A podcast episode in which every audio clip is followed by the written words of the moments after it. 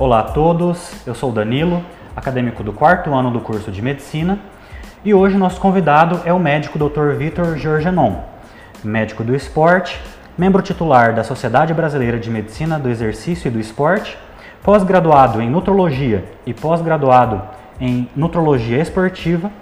Doutor, é um prazer tê-lo aqui conosco no programa. Muito obrigado por ter aceito o nosso convite. É um, o prazer é meu por estar aqui e eu agradeço a oportunidade de poder participar para engrandecer aí o conhecimento dos nossos colegas. O prazer é todo nosso. Em relação à apresentação da especialidade, a medicina do esporte é, tem como objetivo o estudo da relação entre exercício físico, esportes e saúde, podendo envolver um atleta profissional ou não, cujo objetivo é a melhora do desempenho individual, o esporte é muito presente né, na vida dos brasileiros. Contudo, o que infelizmente não faz parte da nossa cultura é a medicina preventiva, não sendo diferente no que tange a medicina do esporte. Muitos atletas e praticantes de atividade física só procuram a especialidade quando sofrem lesões. Contudo, é na prevenção que se melhora a eficiência e desempenho físico. Desse modo, seja aumentar o potencial, seja para a recuperação, o médico do esporte é ideal para cuidar da saúde não apenas dos atletas de alto rendimento, mas de qualquer pessoa que queira praticar atividade física. Isso, doutor? Isso mesmo. É, gostaria inclusive de, de pontuar, muito bem observado pelo Danilo, que o exercício físico ele vai muito além dos atletas e do alto rendimento. O exercício físico e a atividade física fazem parte do dia a dia de todas as pessoas que estão aptas a exercê-lo e realmente isso pode, isso pode não, isso vai trazer benefício em diversos níveis, desde o bem-estar físico, psicológico, é, tratamento e prevenção de doenças, enfim, é, o exercício eu gosto de dizer que é a pílula mágica que se adequa a todas as situações possíveis e necessárias. Uhum, com certeza. Doutor, é, em relação a alguns estudos epidemiológicos, tem se demonstrado relação direta entre a inatividade física e a presença de múltiplos fatores de risco, como os encontrados na síndrome metabólica. É, contudo, tem sido demonstrado que a prática regular de exercício físico apresenta efeitos benéficos na prevenção e tratamento de hipertensão arterial, é, resistência à insulina, diabetes e dislipidemia. Como a medicina do esporte atua em prol desses pacientes? A medicina do esporte, ela, ela é a reunião dos, né, do estudo do esporte das variáveis do exercício que vão se adequar às necessidades do paciente. O exercício físico, ele está mais do que bem estabelecido na literatura, com evidências crescentes é, de que é, esse, é, ele tem uma capacidade de tratar e prevenir essas condições ele é um dos pilares do tratamento uh, da, é, de muitas doenças, em especial das doenças envolvidas com risco cardiometabólico. É, o exercício apresenta variáveis, por exemplo, intensidade, uh, duração, tempo, progressão e tipo. E é justamente o controle dessas, o controle dessas, dessas variáveis, dessas características e a adequação delas para cada tipo de paciente que vai trazer o benefício, o benefício na, na, em determinada doença. Por exemplo, um paciente hipertenso ele é restrito a alguns tipos de exercício e ao mesmo tempo alguns tipos de exercício vão beneficiar é, o controle e o tratamento da doença dele. E o mesmo serve para e o mesmo serve para todas essas outras características. E é exatamente identificando a doença, individualizando o paciente sustentado na literatura adequada, que nós vamos moldar não só o exercício, mas também a dieta em função do tratamento e da prevenção desses fatores. É, muitas vezes, é, um exemplo são os pacientes diabéticos. É, Espera-se muito benefício só apenas aos fármacos, né? E se esquece que a primeira parte do tratamento é o exercício físico, é a dieta. É, eu vou deixar aqui então um exemplo bem palpável de que um estudo uh, de 1998 a 2001, 2002, foi o DPP, um grande estudo que marcou o estudo da diabetes do exercício, ele demonstrou que, a princípio, né, nos primeiros três anos de evolução, o exercício físico e as mudanças, juntamente com mudança de estilo de vida, que incluiu uh, mudança alimentar e redução do peso, ele mostrou ter um efeito inicialmente duas, é, quase duas vezes maior na redução da incidência de diabetes comparado à metformina, por exemplo. Uhum. Então, o potencial é gigantesco. Sim. E o mais interessante ainda, Danilo, é que muitos estudos têm demonstrado que mesmo que o exercício não mude alguns fatores, por exemplo, não, não, é, não resulte na perda de peso, ou não resulte num controle glicêmico melhor, ou não resulte num controle da, dos fatores da dislipidemia, mesmo assim a redução do risco cardiovascular ainda existe. Se você começa a fazer exercício hoje, você vai reduzir o risco cardiovascular, independente, por exemplo, da perda de peso. Uhum. Existem evidências que sugerem que grande parte da obesidade é mais devido ao baixo gasto energético que ao alto consumo de comida, enquanto a inatividade física da vida moderna parece ser o maior fator etiológico do crescimento dessa doença na sociedade. Aumento do MC, aumento da razão cintura-quadril e aumento da circunferência da cintura. Doutor, como ocorre o acompanhamento é, com pacientes obesos? Existe uma atividade física mais recomendada, aeróbico ou a musculação? E quais são os efeitos é, da diminuição calórica isolada, sem a prática de exercício físico? Então, dois, é, duas questões muito bem pontuadas aqui, é, diferenciando uma pessoa ser ativa e inativa de uma pessoa ser sedentária e praticar atividade física. Uma pessoa pode ser inativa e praticar atividade física da seguinte forma: é, eu trabalho sentado o dia todo e faço musculação no final do dia. Eu sou inativo porque eu fico longos períodos sem praticar nenhuma atividade, mas ao mesmo tempo eu não sou sedentário porque eu pratico uma atividade física. É, o risco cardíaco ele existe tanto na pessoa inativa quanto na pessoa que não pratica atividade física. De forma que se é, eu pratico atividade física, mas sou inativo, fico longos períodos sentado, frente à tela e sem fazer outras e sem me movimentar, eu ainda tenho um grande risco cardiovascular para trabalhar. Então são duas variáveis importantes. Eu preciso ser ativo no meu dia a dia, nas minhas atividades e praticar atividade física. Perfeito, programada, um esporte, um exercício, enfim, é, alguma coisa mais estruturada. No caso dos pacientes obesos, é, a, a, obesidade ela vem de, um, de uma alteração, de um, de um desequilíbrio energético seja porque o paciente ingere mais do que gasta, ou seja porque o paciente ingere uma quantidade de calorias relativamente baixa, mas o gasto é muito baixo porque ele é sedentário ou inativo. Então nós precisamos equilibrar essa balança, gerar um déficit energético, um gasto energético, até que o peso se equilibre, que a ingesta se equilibre, e aí passamos então a controlar uh, o equilíbrio energético uh, mais prolongado dessa forma. Dessa forma, é, pensando em um exercício mais indicado, o exercício aeróbico ele tem um potencial de gasto energético muito maior do que o exercício resistido, que nós chamamos, que uhum. é, vamos usar como exemplo aqui a musculação. Para gerar o déficit energético, o gasto calórico, eu preciso aliar uma redução da ingesta energética através da alimentação e aumentar o gasto energético, principalmente através do exercício aeróbico. Uhum. Mas a musculação tem um papel fundamental no tratamento da obesidade, porque ela, ela atua de forma a reduzir os efeitos de defesa do corpo à perda de peso. Sempre que nós perdemos peso, o corpo se começa a se defender através de alterações hormonais, alterações metabólicas. E, o exercício, e a musculação pre, reduz essa, esse efeito compensatório, melhorando não só o tratamento e a perda de peso durante, mas também reduzindo o reganho e melhorando perfis metabólicos, força, massa muscular. Então é uma combinação desses dois tipos de exercícios que são o mais indicado hoje para o tratamento anti-obesidade. Doutor, é, uma dúvida.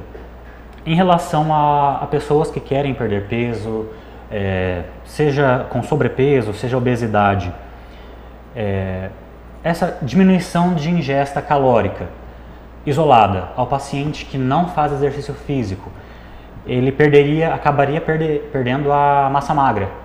Exatamente, não só perdendo a massa magra, mas, mas também alterações metabólicas, endócrinas, diversos componentes funcionais sofrerão prejuízo. Já é muito bem estabelecido na literatura que só dieta é, gera mais efeitos compensatórios para reduzir a perda de peso do que a dieta associada ao exercício.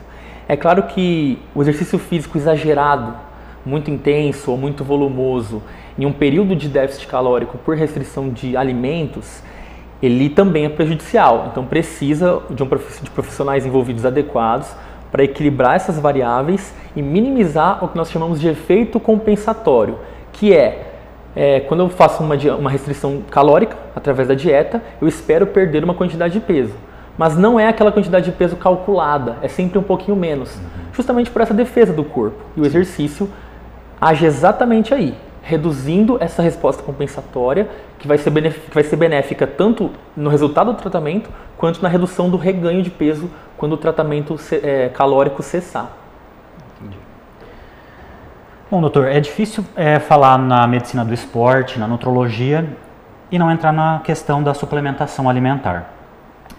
É, a indústria de alimentos e suplementos nutricionais tem desenvolvido suplementos com a promessa de melhora da performance. A suplementação alimentar é restrita a grupo específico, é, ela é recomendada apenas a atletas profissionais. E quais os, cuida os cuidados que devem ser tomados para iniciar essa suplementação? Então, Danilo, a suplementação ela envolve uma série de compostos, componentes, fórmulas complexas que prometem ajudar no desempenho físico, na perda de peso, dentre diversos outros fatores. Nós precisamos entender que suplemento é um termo muito amplo. É, existem uh, divisões dentro do, do termo suplementos que vão me caracterizar um pouco melhor a função daquele suplemento. Se é um suplemento com função energética, se é um suplemento com função ergogênica, ou seja, de melhorar a performance, se é um suplemento que tem função termogênica, que tem função imune, enfim, de, é, multivitamínica.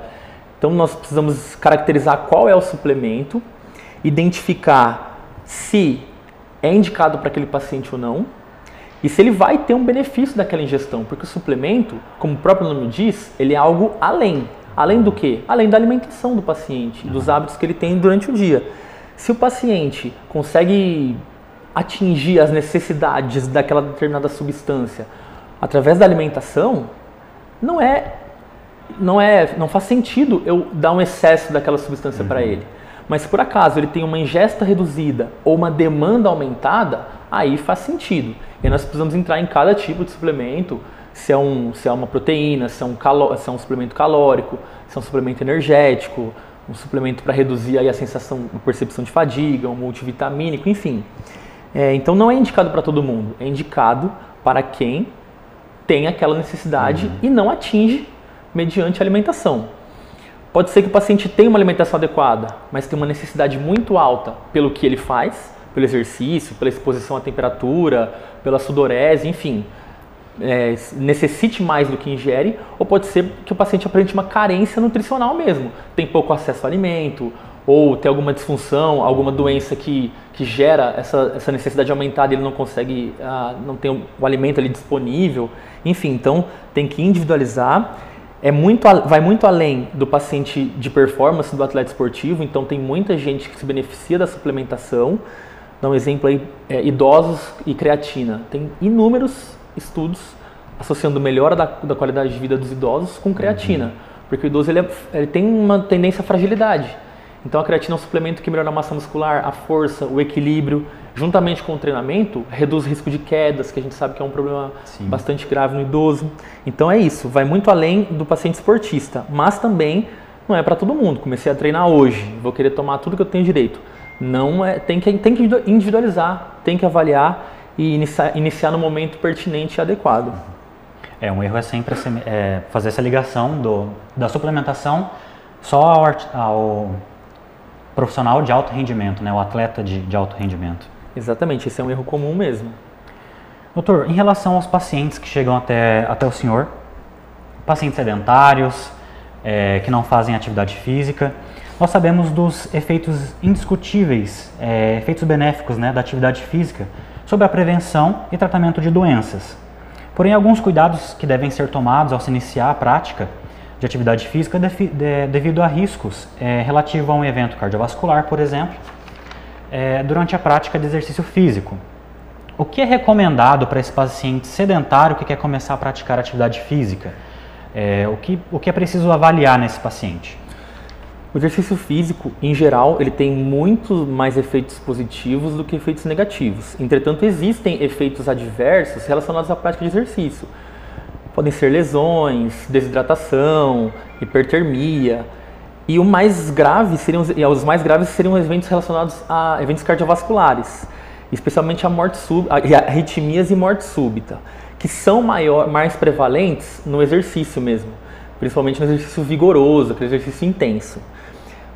Para reduzir esse risco, o mais indicado é passar por um médico que vai fazer uma avaliação, não só um médico, mas um profissional da área da saúde, que vai poder fazer uma avaliação específica do risco do paciente praticar determinados exercícios. Uhum.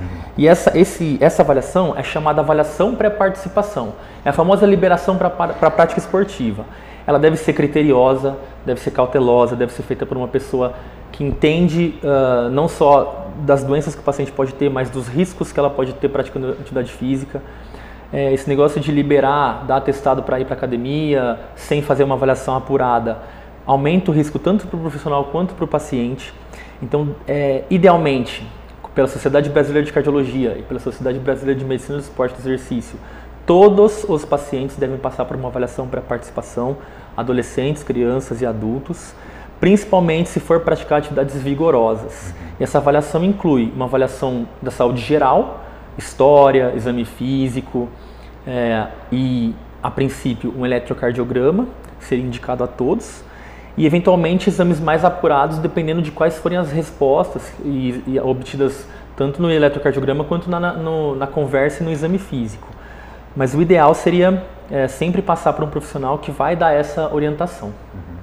Bom, nós conseguimos ver a, com isso a abrangência né, da especialidade, que vai muito além é, só daquele profissional, atleta, que chega até o médico mas sim qualquer pessoa que queira praticar exercício físico, pessoas que têm doenças que precisam praticar exercício físico, né?